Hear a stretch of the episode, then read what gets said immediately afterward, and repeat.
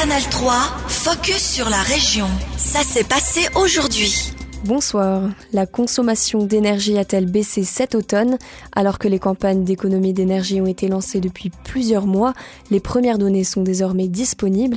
Nous avons demandé à Énergie Service Bien de nous fournir ces chiffres de consommation. Par rapport à l'année dernière, la consommation d'électricité a baissé de 4% en octobre et de 8% en novembre. La consommation de gaz, elle, a reculé de 50% en octobre et de 32% en novembre. Des statistiques qui montrent effectivement une diminution plutôt marquée. Elle s'explique par des efforts consentis par la population, mais aussi et surtout par la météo, comme l'affirme Martin Camber, directeur marketing et vente chez ESB. Les températures en octobre et en novembre étaient beaucoup plus hautes que les années précédentes et pour ça, la clientèle, ils ont démarré le chauffage plus tard et ils ont chauffé moins. Et chez nous, la consommation du gaz, et la plupart est pour chauffer les, bâtiments. C'est vraiment les, températures qui ont influencé la consommation. Même constat pour les chauffages fonctionnant à l'électricité ou les pompes à chaleur. Énergie Service Bien indique que la situation énergétique s'est améliorée pour cet hiver, mais qu'elle reste tendue.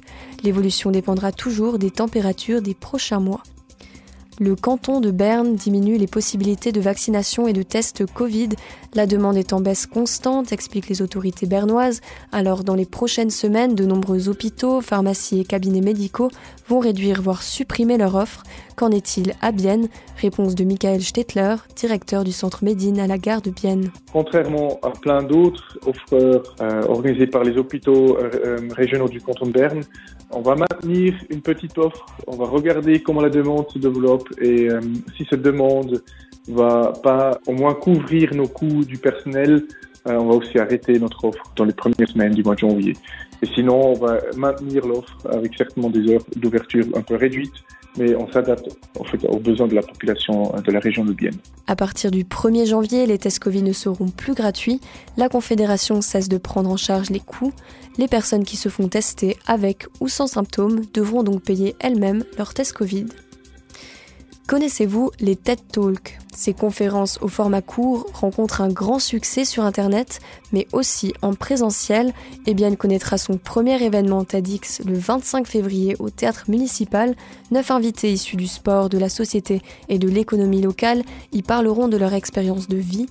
Dominique Eschliman, co-organisateur de l'événement TEDx Bilbienne. Moi et les autres membres de l'association ont comme grandi à Bienne et dans ses environs.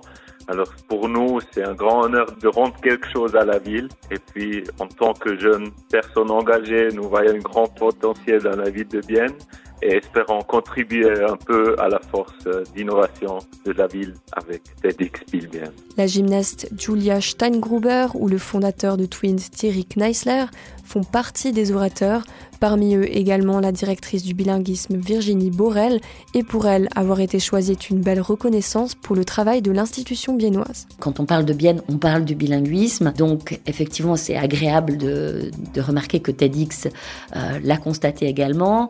Après, de nous demander, finalement c'est aussi le fait qu'on travaille depuis de nombreuses années de manière euh, cohérente, en développant un certain nombre de, de projets concrets pour la population, pour l'économie, pour la politique.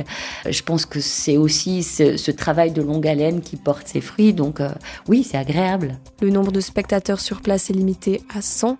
Ensuite, les conférences de presse seront accessibles à chacun sur YouTube.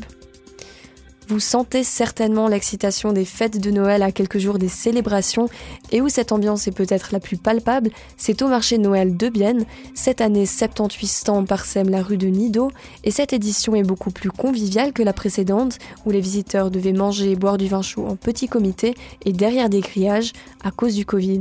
Pour la bourgeoisie de Bienne qui tient un bar et un restaurant à l'entrée de la rue Dufour, l'ambiance festive et chaleureuse est au rendez-vous, comme l'indique Quentin Schwab, élagueur pour la bourgeoisie de Bienne et responsable grillade au marché de Noël. En tout cas, c'est ce qu'on espérait, puis ça, c'est pas mal cette année avec euh, justement le Covid. les dernières années, les deux dernières années, c'était un peu compliqué. On a dû annuler aussi une fois complètement. Puis maintenant, on reprend, les gens ressortent. Euh, dans l'ensemble, on est assez content. Malgré cette convivialité retrouvée, les affaires, elles, ne fonctionnent pas vraiment comme avant. Les commerçants remarquent une baisse plutôt marquée de leurs ventes cette année. Les explications de Léa Stalder qui vend des sirops au stand Mille et une fleurs. On vend moins que l'année dernière. Je crois que ça s'explique surtout par le fait que les gens s'inquiètent un peu des coûts de la vie, comme tout est devenu plus cher, et ils ne sont pas vraiment enclins à dépenser. Tous les commerçants qui sont ici sur le marché disent la même chose, ils vendent moins que l'année passée. Le marché de Noël de Bienne touche pratiquement à sa fin, il ne reste plus que deux jours d'ouverture des psychologues diplômés pourraient se retrouver au chômage début janvier. Une situation qui découle de la nouvelle réglementation nationale sur la psychothérapie entrée en vigueur en juillet dernier. Cette loi permet désormais aux psychologues et aux psychothérapeutes de facturer leurs prestations à l'assurance maladie sans devoir passer par un psychiatre. Mais, car il y a un mais, la loi désavantage les psychologues en formation. En effet, elle les oblige à effectuer une année supplémentaire à 100% dans un institut suisse pour la formation médicale, dit ISFM. Problème, les places manquent et sans cette formation, certains risquent de se retrouver sans travail. Tout juste diplômée en psychologie et psychothérapie, la biennoise Alexandra Grosjean a évité cette situation de justesse.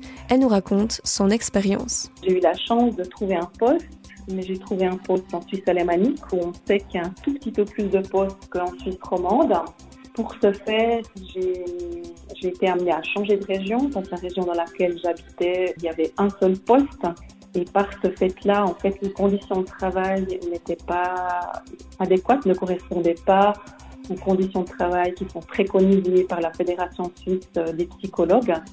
Et du coup, euh, malgré que j'ai reçu le poste, j'ai décidé de le refuser aussi pour montrer que euh, voilà, on avait une certaine formation et que c'était ce serait correct que les conditions de travail correspondent. Et ce qui m'a renforcé dans cette idée, c'est que j'ai obtenu un poste en Suisse allemande aux mêmes conditions que, enfin, conditions de travail auxquelles je m'attendais. Par contre, voilà, ça a demandé un effort de, changer de région et de travailler dans une autre langue que ma langue maternelle. C'était un extrait d'Alexandra Grosjean, psychologue viennoise diplômée en psychothérapie depuis début octobre. Elle encourage les patients qui ne trouveraient pas de place en thérapie à contacter Promente Sana, une organisation de défense des patients. Retrouvez son interview complet sur ajour.ch. Canal 3, focus sur la région. Aussi disponible en podcast sur Spotify et Apple Podcast.